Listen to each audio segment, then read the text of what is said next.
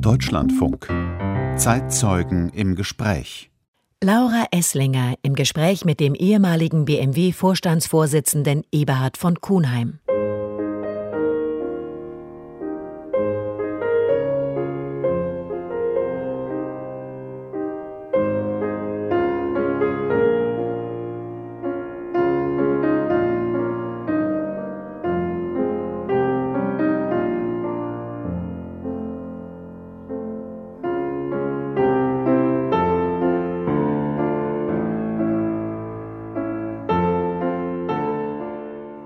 Vom kleinen Fahrzeughersteller aus Bayern zur Weltmarke.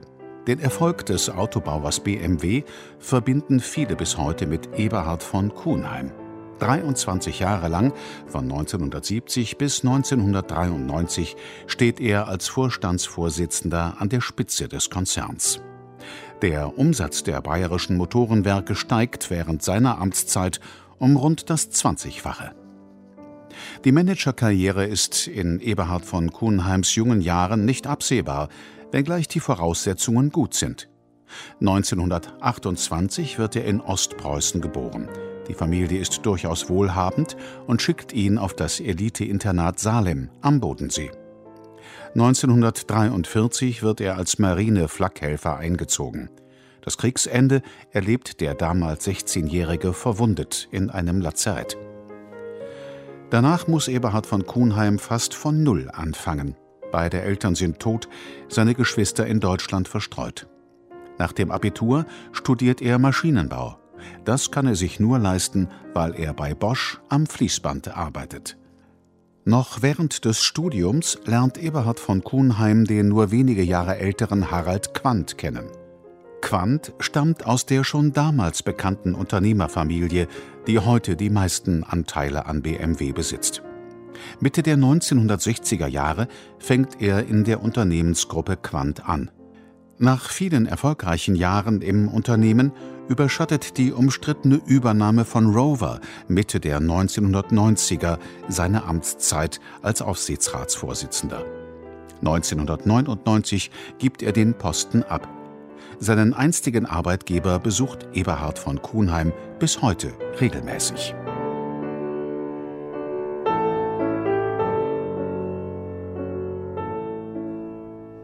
Es war ein wunderbarer Sommer damals und das war das Abschied von einem Land, was 700 Jahre deutsch war.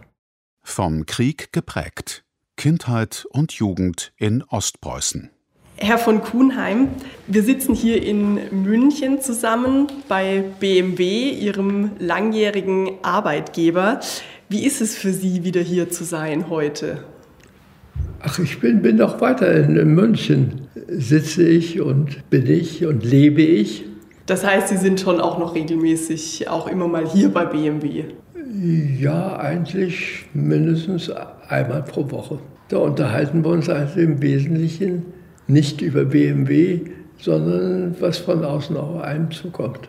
Der Aufstieg an die BMW-Spitze, wenn man auf Ihren Lebenslauf schaut, war ja so nicht unbedingt selbstverständlich. Lassen Sie uns mal zurückgehen an den Anfang Ihres Lebens. Sie wurden 1928 in Ostpreußen geboren. Ihre Familie hat auf Schloss Juditten gelebt. Heute gehört das zu Polen und liegt aber direkt an der russischen Grenze, circa 70 Kilometer südlich von Kaliningrad. Wie haben Sie denn die ersten Jahre Ihrer Kindheit dort erlebt? Ich lebte auf dem Lande, dort, wo man die Landschaft hat, wo man also großen Zusammenhalt in, in der Familie, aber vor allem mit der Bevölkerung hatte. Ihre Familie hatte ja ein Gestüt und hat Rennpferde gezüchtet. Würden Sie sagen, Ihre Eltern haben Sie und Ihre drei Geschwister nach den typischen, wie man heute sagt, preußischen Tugenden erzogen? Das ja sowieso, das ja, aber im Sinne von Anstand und dass man Pflicht hat und äh, dass man eben für das, was man macht, auch steht. Aber es ist natürlich in der Zeit doch manches anders gewesen, als wenn man es heute gemacht hatte. Inzwischen sind ja doch viele, viele Jahre vergangen, fast 100 Jahre. Weil Sie jetzt gerade sagen, es war damals vieles anders als heute. Woran denken Sie da noch? Ja, erstmal, dass in meiner Erinnerung ist, heißt das eben weiterhin Königsberg. Und die, warum heißt Königsberg? Nach einem böhmischen König. Und das war damals auch im Deutschen Reich. Und man lebte sehr bewusst in dem Lande, in dem man war. Und man lebte sehr bewusst mit der Familie Ostpreußen war nach dem Ersten Weltkrieg ja eine Exklave und nicht direkt angeschlossen an das damalige Deutschland. Wie haben Ihre Familie, wie hat Ihre Familie die politische Entwicklung in der Weimarer Republik verfolgt? War da der Aufstieg auch der Nationalsozialisten bei Ihnen zu Hause Thema? Nein, also zumindest im Wesentlichen redete man über dem Land, in dem man lebte. Sie haben Ihre Schulzeit ja teilweise auf Schloss Salem verbracht, von 1940 bis 1943, sagten Sie. Salem war während des äh, Dritten Reiches ja auch nationalsozialistisch ausgerichtet. Woran erinnern Sie sich da, wenn Sie an Lehrer und auch an Mitschüler denken? Die Auffassung der Salemleiter, der Schulleitung, war eben, die Schule aufrechtzuerhalten während des Nationalsozialismus. Denn sie war ursprünglich sehr englisch orientiert gewesen. Und es ist selbstverständlich, dass man in der damaligen Zeit versuchte, Salem fernzuhalten von der politischen Welt. Das war für die Leiter von Salem nicht immer ganz einfach. Zu der Zeit, die ich nicht mehr erlebt habe, wurde ja dann von der SS jemand reingesetzt als Schulleiter. Ich bin äh, Ende 43 dort weg, weil wir Flakhelfer werden sollten, also in Friedrichshafen und in Karlsruhe. Und da ging ich weg und sagte, das kann ich auch zu Hause machen. Woran erinnern Sie sich dann? Was mussten Sie da machen als Flakhelfer? Weiß heute jemand, was Flak ist? Das heißt ja Flugabwehrkanone. Naja, man war eben äh, dort eingeteilt und man wurde also gewissermaßen Hilfssoldaten für die anderen, die in Russland waren. Und ja, ich war ja dann Marinehelfer in Pillau, ist der Vorhafen von Königsberg. Und äh, ich erinnere mich, wie die Engländer Königsberg zweimal kaputt schlugen, 1944. Und äh, sind auch einige englische Flugzeuge abgeschossen worden, also von uns oder anderen. Und die englische Flotte ist ja dann über Schweden zurückgeflogen.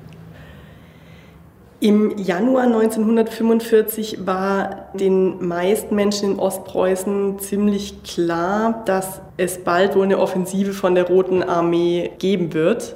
Nein, das Ende sah man doch ganz klar, 44 und 43. Das war eben nach dem Fall von Stalingrad.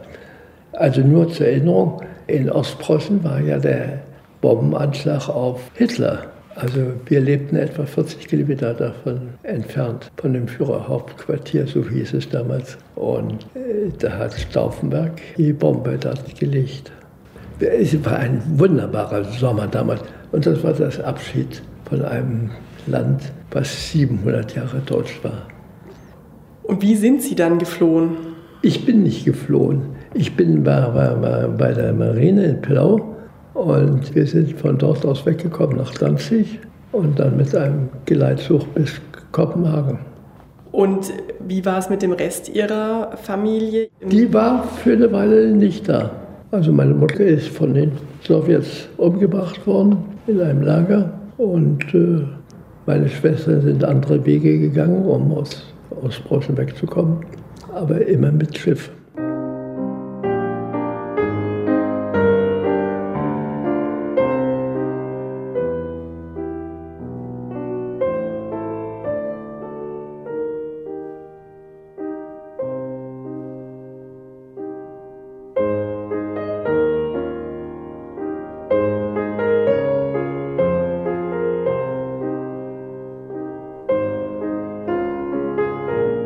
Ich habe erst gearbeitet bei Bosch eine Weile und habe Lichtmaschinen und Anlasser montiert und Kühlschränke. Die ersten Berufsjahre bei Bosch am Band, dann eine Initiativbewerbung bei Quant. Sie waren 16, als der Zweite Weltkrieg geendet hat. Ja. Beide Ihre Eltern waren tot. Was ist Ihnen da geblieben? Nichts. Mir ist nichts geblieben. Man ist also ohne Elternhaus gewesen, ohne Zuhause gewesen, ohne Vermögen, ohne Geld, ohne irgendwas und ohne andere Menschen, die man kannte damals am Anfang. Sind dann nach der Entlassung aus dem Lazarett nach Göttingen gegangen, haben dort Aber ihr nicht, nicht plötzlich, sondern nach und nach. Erstmal hat man mehrere Wochen gar nichts gemacht, erstmal gesucht, wo man eigentlich bleiben sollte. Wie kamen Sie dann auf Göttingen? Weil dort Geschwister waren von mir. Und da haben Sie dann Ihr Abitur nachgemacht ja. und sich dann für ein Maschinenbaustudium entschieden, wiederum im Süden in Stuttgart. Warum genau dieser Studiengang? Das war auch wieder, weil, weil dort eine Schwester von mir war. Irgendwo brauchte man ja ein bisschen Anschluss, nicht? Äh, darum ging es.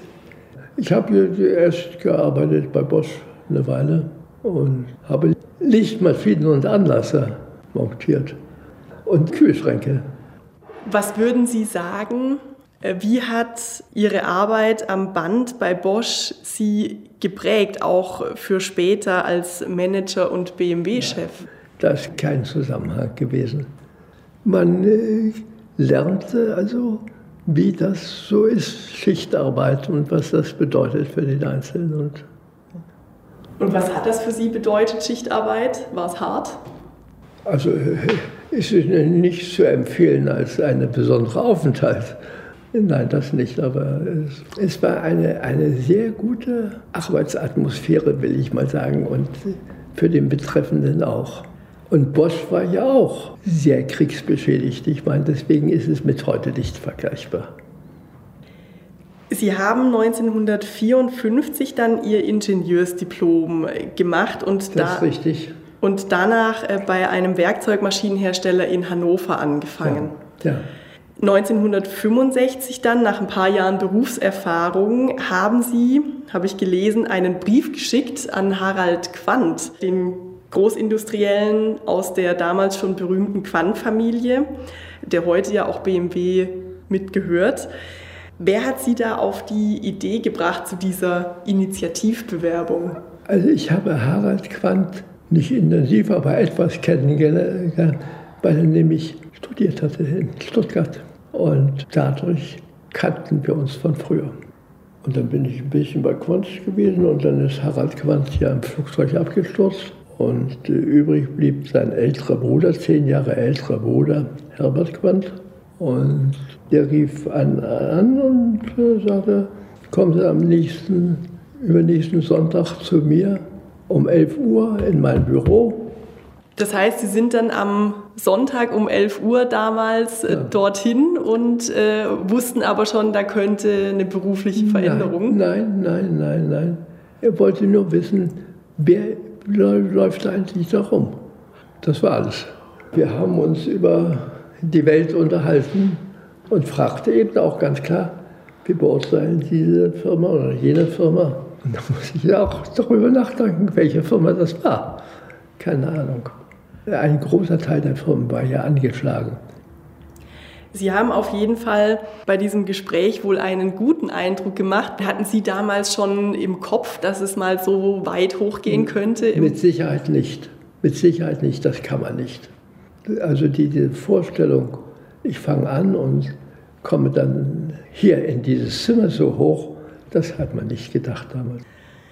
Das heißt, Sie hatten mit Harald Quandt jemanden, den Sie aus dem Studium kannten, der Ihnen den Weg dann in die Unternehmensgruppe beschert hat und nach dessen Tod hatten Sie mit Herbert Quandt dieses Gespräch. Wenn er nicht zufrieden gewesen wäre, hätte er Sie, glaube ich, nicht dann am 1. Januar 1970 als Vorstandsvorsitzenden bei BMW anfangen lassen. Ich meine, Sie waren da ja gerade auch mal 41 Jahre alt und BMW war da noch eine eher kleine bayerische Autofirma, damals 1,5 Milliarden Jahresumsatz, heute sind es 99 Milliarden. Warum haben die Quanzi ausgerechnet dorthin geschickt? Also Man muss erst mal sagen, vom Alter her, das waren ja die etwas älteren, waren ja mehr oder weniger in Russland gefallen. Der Jahrgang vor einem, die Jahre vor einem, äh, waren ja nicht mehr da. Deswegen kann man sehr früh in die einzelnen Unternehmen, also beispielsweise Weiz bei Krupp, hat angefangen mit 38 in diesem Amt zu wirken. Und so ist das auch bei anderen Unternehmen gewesen. Das Suchen eines Vorsitzenden eines Unternehmens war damals eine schwierige Aufgabe. Heute wenden sich viele von allein darum. Wie haben Sie das Unternehmen damals vorgefunden? Ja, etwas bescheidener als heute. BMW war ja, hatte ja bis 1952, 1953 Produktionsverbot. Und das war damals noch merkbar, sehr stark. Dass also manches fehlte, manches nicht da war. Und da war unter anderem die Aufgabe, das Letzte zu beseitigen und eine Zukunft zu gestalten.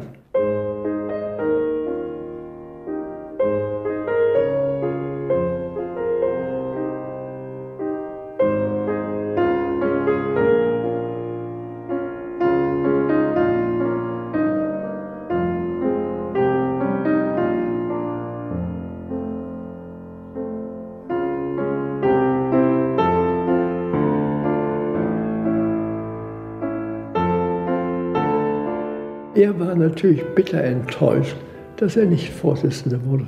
Und man verlangte damals ein bisschen mehr als nur vom Auto etwas zu wissen. Nicht ohne Neider und Kritik. Wie Eberhard von Kuhnheim BMW zur globalen Automarke umbaut. Was haben Sie denn zuerst geändert in der Firma? Ich habe nichts geändert. Denn die Frage war eigentlich, was ist eigentlich das Richtige für die Zukunft? Sei es vom Produkt oder den Produkten. Sie sind ja schon an Arbeitsabläufe ran und haben die Ausrichtung auf die Oberklasse dann auch forciert. Naja, da war eigentlich die Frage, in welchem Bereich man eigentlich tätig ist. Ja, und insofern sind wir sehr früh in die Oberklasse, aber es hat BMW die Kraft, das zu machen, da reinzukommen in einem Feld, was von anderen schon mit Erfolg besetzt war. Sie waren bis dahin ja jetzt kein Autospezialist, äh, mussten dann aber plötzlich 21.000 Mitarbeitende führen. Ich habe gelesen, ein damaliger BMW-Manager, Paul Hahnemann, hat ihre Berufung relativ verächtlich kommentiert mit den Worten, dass das die teuerste Lehrzeit der Welt sei. Wie sind Sie denn mit dem Druck umgegangen? Der möge vielleicht recht gehabt haben, aber er war natürlich bitter enttäuscht, dass er nicht Vorsitzender wurde. Und man verlangte damals ein bisschen mehr als nur vom Auto etwas zu wissen. Und man muss sagen, BMW war ja ein sehr kleines Unternehmen. Wir haben hier in München ja übrigens nie Autos gemacht, früher, vor und nach dem Kriege. Flugmotoren wurden hier gebaut. Das ist ja heute noch unser Firmenzeichen, nicht der Propeller vor dem Himmel. Und das ist, war eigentlich die Basis. Wie kommt man allmählich in einem neuen Sektor, in diesem Falle Automobile, die auch hier schon gemacht waren, aber letzten Endes nur sehr geringen äh, materiellen Erfolg hatten. Wie kommt man dort weiter? Das war eigentlich die Aufgabe. BMW hat jemanden gesucht mit Weitblick, der sozusagen das Unternehmen für die Zukunft aufstellt. Und da waren Sie, warum der Richtige? Und das Gefühl für die Mitarbeiter zu haben. Vergessen Sie das nicht der Ausschlag, wie wird man in der Führungskraft von seinen Mitarbeitern echt akzeptiert und anerkannt. Das war eine ganz wesentliche Aufgabe. Und das wurden Sie? Ich glaube es. Was umstritten war, war ja dann auch die Eröffnung vom BMW-Werk in Dingolfing. Das war 1973 während der großen Ölkrise. Da gab es die autofreien Sonntage und ausgerechnet zu der Zeit eröffnen Sie dann äh, das bis heute noch größte BMW-Werk Europas. Es gab da auch viel Kritik. Hatten Sie keine Angst, äh, die Firma damit da an die Wand zu fahren? Na, Angst hat man ja auch jeden Tag für sein Problem. Angst ist zu viel. Natürlich überlegt man und manchmal muss man die Fantasie haben, was kommt auf einen zu, was wird in fünf Jahren. Nicht jetzt, nicht heute, sondern dann. Und da hatten Sie das Vertrauen, dass das eine gute Investition ist, da das Werk zu eröffnen? Ach, das äh, Vertrauen ist falsch. Es ist einfach überzeugt, das ist der richtige Weg. Wir machen das. Und äh, da gab es also von Kollegen von Ihnen aus der damaligen Zeit, die sagten, das wird nie was. Das wird spätestens im halben Jahr, werden die den Schlüssel zuschließen in den Türen. Aber sie haben den Schlüssel nicht zugeschlossen. Sie haben ja dann, glaube ich, eher weiter aufgeschlossen, weil BMW unter Ihnen in jedem Jahr Gewinn gemacht hat. Sie haben die beliebte Fünfer- und Siebener-Reihe eingeführt. Sprich, Sie waren sehr erfolgreich. Aber es gab doch sicherlich auch Rückschläge, oder? Na, Rückschläge gab es, die kamen von außen. Beispielsweise die Energiekrise, die wir hatten 1972, 1973. Dann ist sie noch mal gekommen, 1975. Also klar muss man dann immer sagen, das Unternehmen kann nur geführt werden, wenn man in der Lage ist, die Probleme, die von außen auf einen zukommen, zu beherrschen. Aber gab es nicht mal eine Situation, wo Sie dachten, oh, jetzt könnte es echt haarig werden? Natürlich denkt man darüber nach. Dabei ist immer die Aufgabe, was mache ich, wenn es gut geht? Das ist, braucht man sich nicht was macht man, wenn es schlecht geht? Zum Beispiel die Energiekrise. Was macht man dann dann? Wann können wir im Ausland nicht mehr absetzen wie bisher? Das muss man vorher wissen. Wie handle ich in diesem Falle? Das verlangt eben das, was Sie eben sagten, dass man eben einmal durch den, in München durch den englischen Garten an einem Wochenende geht mit Händen auf dem Rücken. Und dann hat man plötzlich die Idee. Das heißt, am Wochenende sind Sie dann des Öfteren durch den englischen Garten spaziert? Mm, ja, aber das ist sehr viel mehr gewesen als nur das. Hat man denn da ein Wochenende überhaupt als BMW-Chef? Nein, also höchstens einen Tag oder einen halben.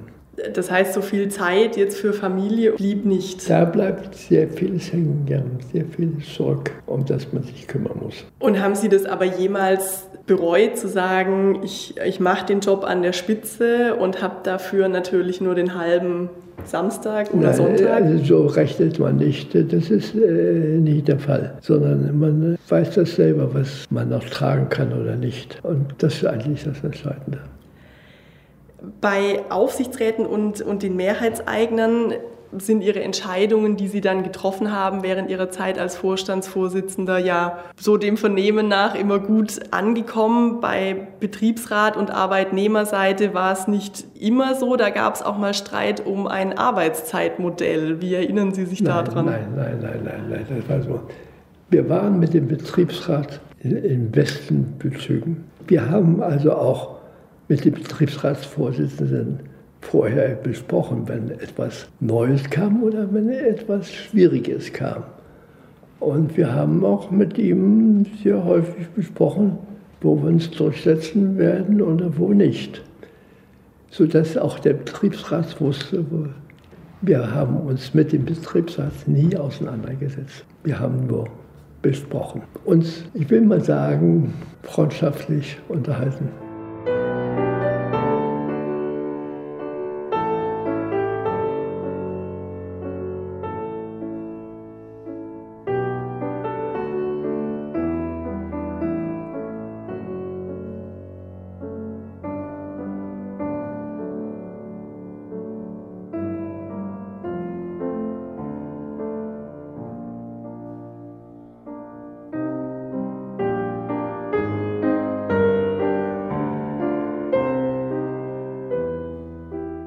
Die Sendung Zeitzeugen im Gespräch. Heute mit dem ehemaligen BMW-Vorstandsvorsitzenden Eberhard von Kuhnheim. Man hat ja zwei, drei, fünf, sieben Probleme gleichzeitig. Drei Kanzler, die RAF und das Rover-Debakel. Während Ihrer Zeit als BMW-Chef haben Sie ja drei Kanzler erlebt. Kurz noch Willy Brandt, dann Helmut Schmidt und danach Helmut Kohl. Wie haben Sie die drei erlebt als BMW-Chef? Schmidt war sehr, sehr klar, mit dem man sprechen konnte. Kohl war ein ganz anderes Kaliber. Brandt kann ich weniger sagen, wo er hingehörte. Äh, das war auch am Ende seiner Laufzeit, war er nicht mehr so aktiv wie vorher. Äh, während äh, bei Schmidt, auch bei Kohl, war damals noch ein junger Mann, relativ, es ging eigentlich sehr gut. Das heißt, es gab da auch regelmäßige Treffen. Was wurde nein, da so besprochen? Nein, nein, nicht regelmäßige, aber unregelmäßige. Und dann wurde natürlich Wert gelegt auf den Bereich, den man beherrschen kann. Man beherrscht ja nicht alles in der Welt, nicht. Aber grundsätzlich waren also waren die Regierungen doch immer ganz glücklich, wenn man ihnen ein Problem oder aufzeigte und wie man es lösen konnte. 1977 war die Entführung von Hans-Martin Schleyer. Ja. Hans-Martin Schleyer hat ja auch bei Daimler unter anderem gearbeitet. Gab es da zu dieser Zeit auch für Sie Vorkehrungen als BMW-Chef? Ja, sehr viele. Also beispielsweise meine Tochter wurde jeden Tag mit Begleitung zur Schule gefahren. Und äh, das hat die, die einzelnen Familien sehr betroffen. Hier sind mehrere von Siemens ermordet worden in der Zeit. Man versucht, wie kann man trotzdem leben, ohne sich einzuschränken. Hatten Sie Angst? Angst, nein. Angst gibt es nicht. Sie sind 1993 dann als Vorstandsvorsitzender abgetreten und äh, sind Aufsichtsratsvorsitzender geworden von BMW. Mitte der 90er hat das Unternehmen dann den britischen Autohersteller Rover übernommen. Das hat dann ihr Nachfolger Bernd Pischetsrieder entschieden und gemanagt. Das ging allerdings doch dann nach hinten los, weil Rover ja extrem hohe Verluste gemacht hatte. Wie war da Ihre Rolle als Aufsichtsratsvorsitzender bei dem Deal? Das ist äh, insofern etwas schwierig, weil die Entscheidung des Unternehmens liegt beim Vorstand, nicht beim Aufsichtsrat. Der Aufsichtsrat kann sich über manche Dinge wundern und sie versuchen zu beeinflussen, zu beraten und auch das Richtige zu sagen dabei. Aber bleiben Sie bei Rover, das sehen Sie ja heute noch. BMW hatte den Mini von Rover übernommen und der also fabelhaft verkauft wird.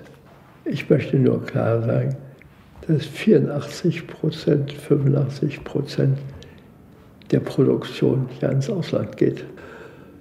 Sie haben gerade gesagt, als Aufsichtsratsvorsitzender kann man sich manchmal nur wundern. Worüber haben Sie sich denn gewundert? Ich kann natürlich einfach sagen, über alles. Nein, aber grundsätzlich äh, kommt man doch äh, als Aufsichtsrat zu dem Punkt, äh, dass man doch dem Einzelnen sagt, also ich würde das machen, ich würde das nicht machen. Oder als Aufsichtsrat man einen großen Einfluss hat, aber nicht die Entscheidung. Man kann dann nur sagen, also habt ihr das bis zum Ende überlegt? Das mache ich nicht mit. Und das haben Sie gesagt? Ja, aber manchmal sagt man auch was Positives. Und das geht dann nicht so gut, wie man es gesagt hätte. Und man hat ja zwei, drei, fünf, sieben Probleme gleichzeitig. Schlussendlich hat BMW Rover dann verkauft. Das war im Jahr 2000 für symbolische 10 Pfund, äh, glaube ich, über 4 Milliarden. Verlust hat das Rover-Geschäft BMW aber gebracht. Sie haben es gesagt, der Mini ist geblieben. Wie denken Sie heute über diesen Rover-Skandal in Anführungsstrichen? Äh, also Skandal gibt es überhaupt nicht. Also man muss ja sagen, wir sind weiterhin dort mit dem Land sehr verbunden. Zum Beispiel Rolls-Royce sind ja BMW-Autos heute. Äh, das zeigt, dass wir eben doch aus der Situation mehr gemacht haben. Und die hingen irgendwie zumindest geistig zusammen. Bei ihrer Verabschiedung als Aufsichtsratsvorsitzender 1999 war das, da hat Edmund Stoiber, der damals bayerischer Ministerpräsident war, gesagt, sie seien für BMW das, was Friedrich der Große für Preußen war ich glaube, man kann das so deuten, Friedrich der Große hat Preußen als neue Großmacht neben Frankreich, Russland und Österreich etabliert und Sie haben als Vorstandsvorsitzender und als Aufsichtsratschef BMW als große Automacht etabliert in Deutschland, aber auch Europa auf dem Weltmarkt. Wie schwer ist Ihnen der Abschied gefallen? Ach, gar nicht. Dazu bin ich ja auch heute noch bei äh, einem BMW-Haus drin. Daran sehen Sie meine Schwierigkeit dabei. Aber eins muss man sagen, Stoiber hatte doch in vielen Dingen recht. Dadurch, dass äh, wir uns weiterentwickelt haben und beispielsweise in dem, was bedeutet als Konkurrenz Daimler-Benz uns. Wir sind inzwischen in dem Gebiet, in dem wir tätig sind, gleich groß und in manchen Jahren auch größer, in manchen ein bisschen kleiner, aber meistens sind wir größer gewesen. Gäbe es den BMW ohne Sie heute noch? Ja, sicherlich. Aber nicht ganz so erfolgreich? Das weiß ich nicht. Vielleicht erfolgreicher. Man weiß es nicht. Man ist im Wege gestanden oder hat das Falsche gemacht.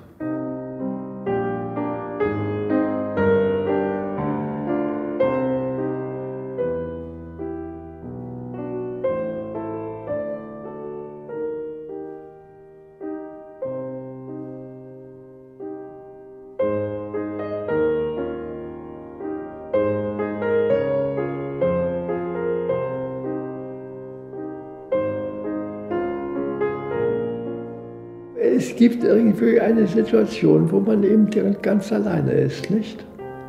Und das ist zum Beispiel, wenn man eine Führungsverantwortung hat. Blick in den Rückspiegel und nach vorn über Manager, den Dieselskandal, Elektroautos und die Klimabewegung. Wenn wir jetzt noch mal den Bogen zu heute schlagen. Sie haben schon gesagt, Sie wundern sich so über manches, was heute so läuft in der Wirtschaft. Was braucht man denn Ihrer Meinung nach, um Manager oder Managerin zu werden? Sind die Anforderungen da noch dieselben wie früher? Nein.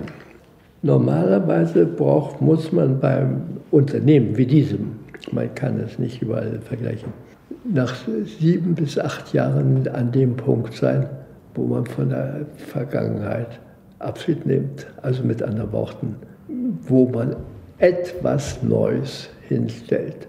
Davon muss man ausgehen. Und so ist es eigentlich bisher auch geblieben. Und man sollte sich bei aller Schätzung, was vorher war, nicht zu lange daran gebunden halten, sondern sollte, wie, was nehme, übernehme ich von früher, was mache ich jetzt selber. Und was für Eigenschaften braucht es, um heute ein Unternehmen in der Größenordnung von BMW zu führen? Also man muss mehr darstellen, als im Moment der Durchschnitt ist. Und man muss sich darüber im Klaren sein, dass doch vieles in Zukunft, auch in der Vergangenheit, anders war als im Augenblick. Also das heißt, man muss in der Lage sein, vorausschauend zu denken ja. und zu gucken, wo könnten möglicherweise Chancen liegen für das Unternehmen, ja. wo gibt es Fallstricke. Absolut. Und die Fantasie zu haben, was die Zukunft für einen bedeutet, was das für Unternehmen bedeutet, stellt man heute die Mitarbeiter ein, die man eigentlich in, erst in zwei bis drei Jahren voll braucht. Auch das gehört dazu. Und was raten Sie dann jetzt wiederum jungen Aufsteigenden? Die müssen selbst auch wissen, worauf es ankommt. Und die müssen selbst den Schwung haben, die müssen selbst die Fantasie haben, wo sie hinwollen. Und müssen auch wissen, dass es ein harter, steiniger Weg ist. Aber sie müssen bereit sein, das zu übernehmen. Aber sie dürfen auch nicht größenwahnsinnig sein. So ist es ja. Denn nicht jeder wird Erfolg haben. Aber man sollte nicht traurig sein, so ist das eben. Braucht man jemanden, der einen fördert?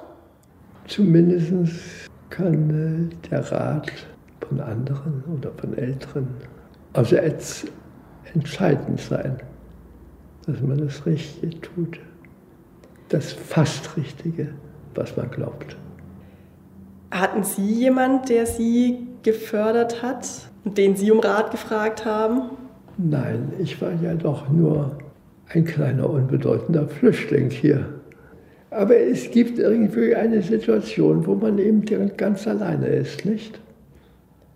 Und das ist zum Beispiel, wenn man eine Führungsverantwortung hat, also beispielsweise ist BMW, wenn man dort Vorstandsvorsitzender ist, das ist was ganz anderes als normaler Vorstand zu sein. Da gibt es viele Dinge, die man ganz alleine durchstehen muss, ganz alleine verstehen muss, wie das ist. Hinterher sind alle dafür gewesen, wenn es erfolgreich war. Wenn wir nochmal auf die Branche jetzt heute gucken, die Kommunikations- und ja auch die Produktionsprozesse sind viel schneller geworden in den letzten Jahren. Finden Sie das gut oder ist es Ihnen zu schnell? Nee, das ist äh, absolut gut. Viele sind sehr viel langsamer auch in ihrem Tempo. Und ich finde das also manchmal nicht ausreichend. Aber auf der anderen Seite, man soll das Gute nicht wegschmeißen. Teilweise soll man auch wissen, dass man äh, da nicht schneller begehen muss. Aber wir sehen ja das Problem, wie langsam es dauert, bis die Politik sich zu etwas entscheidet. Nehmen wir das als Beispiel nur. Und viele andere Organisationen.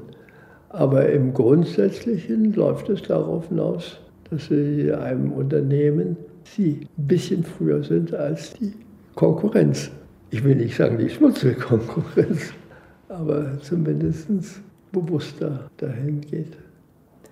Apropos schmutzig, die deutschen Autobauer sind die letzten Jahre ja durch einige Krisen äh, gegangen. Wie ist die deutsche Autobranche aus Ihrer Sicht zum Beispiel mit dem Dieselabgasskandal also? Erstmal gibt es keinen Skandal. Zweitens, die Automobilindustrie ist nicht eine Einheit. Jedes Unternehmen für sich alleine. Sicherlich, irgendwelche Mitarbeiter wandern von A nach B und von B nach C. Das ist eine andere Geschichte. Aber im Endeffekt läuft es darauf hinaus, dass also jetzt komme ich auf die, diese Skandalgeschichte. Dieses mit dem Abgas und das heute alles Elektroauto, das ist natürlich eine Sache, die uns seit Jahren schon beschäftigt. Beispielsweise Elektroautos ist man ja ganz stolz, ganz toll. Und wissen Sie, wann äh, die ersten Elektroautos fuhren? Also ich kann Ihnen sagen, etwa um 1905.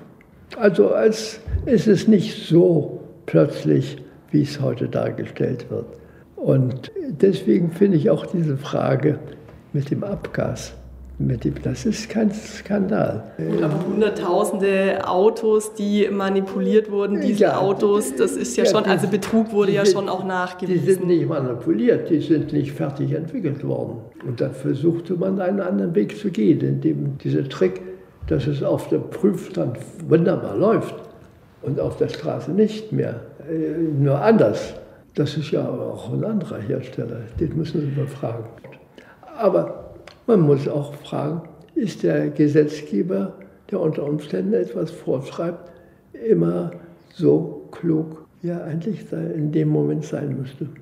Können Sie nachvollziehen, warum viele Menschen von der Autobranche, wenn man sie jetzt im Gesamten nimmt, enttäuscht waren, weil VW offensichtlich betrogen hat? Ja, ich will nicht hier für VW jetzt gerade sprechen. Der, der Kunde hat es nicht an dem Auto gemerkt, sondern er hat es nur gemerkt im Sinne, dass plötzlich die Behörde, in diesem Fall die amerikanische, sagt, das ist nicht in Ordnung. Und dann plötzlich großer Aufschrei, ja, bei meinem Auto auch. Sie hatten die Mobilitätswende gerade schon angesprochen. Mobilitätswende weg vom Verbrenner hin zu Elektro und Hybrid. Halten Sie das jetzt für unausweichlich? Ja, weil die Gesetzgeber das jetzt vorgeschrieben haben. Aber das ist nicht sehr zukunftsträchtig. weil wir noch auf dem Wege sind, ganz andere weitere Lösungen zu finden. Elektro und Hybrid ist noch nicht das Ende? Das ist noch nicht das Ende, nein. Das kann trotzdem nächsten 20, 30 Jahre laufen, da, da, da bin ich nicht bei. Aber was in 40 Jahren ist, das glaube ich nicht. Und wenn Sie aber sagen, das ist noch nicht das Ende, an was denken Sie da? Ja, das hat keinen Sinn, dass ich über 30, 40 Jahre heute sage, was, was kommt oder kommen wird oder wo ich beeinflusst bin, dass man das bringen wird. Aber das nur Elektro wird nicht eine teure Sache, denn wir wissen ja gar nicht, wie viel Strom werden wir herstellen. Und wir werden den also mehr oder weniger kommen von Atomkraftwerken aus Frankreich oder aus der Tschechei. So wird Deutschland versorgt. Ist das der Sinn der Sache? Fragezeichen. Sie könnten sich also vorstellen, dass durchaus weiterhin noch Verbrenner fahren? Also entweder der Ottomotor oder der Dieselmotor, die sind noch nicht am Ende. Und in manchen Ländern, wo man nicht die Elektrizität hat, bleibt einem nichts übrig, als einen Dieselmotor, einen Automotor zu haben. Es sei denn, man hat eine bessere Lösung, die Sie jetzt gerade uns erzählen. Elektro und Hybrid ist es aber Ihrer Meinung nach nicht. Im Moment ist es gut, jede Frage. Bloß, wo bekommen wir genügend Strom hier in Deutschland? Das ist eine, eine wirklich, darüber muss auch gesprochen werden. Der Staat gibt ja Elektroautos, wie viel gibt er? 8.000 oder 9.000 dazu, Euro. Das ist natürlich also völlig unverständlich. Wenn nicht die Zuschüsse würde, würde sich dann der Elektroauto nicht durchsetzen? Wenn wir jetzt noch mal ganz aktuell gucken, hier in München fand ja vor kurzem die IAA statt. Was sagen Sie zu den vielen jungen Menschen, die gerade im September hier in München vor der IAA protestiert haben? Können Sie die verstehen? Ich kann sie verstehen und trotzdem wundere ich, denn Sie wollen etwas abschaffen. Die wollen ja das Auto an sich abschaffen. Nicht daran denken, dass wir 800.000 Beschäftigte haben. Die können wir nicht morgen früh aufgeben, nicht? Ich verstehe die Jungen, die ihr mit dem Fahrrad haben. Aber 170 Fahrräder oder 70, 170.000, die einmal durch München fahren, löst das Problem nicht. Kann maximal auf ein Problem hinweisen. Aber das ist sehr einseitig gedacht. Aber was macht man mit den 800.000 Menschen? Plus deren Familie, plus, plus, plus. Dann ist man gleich in, in Millionen, nicht? Und äh, das ist zu wenig. Das ist zu kurz gedacht. Dann, Herr von Kuhnheim, vielen Dank für das Gespräch. Gut.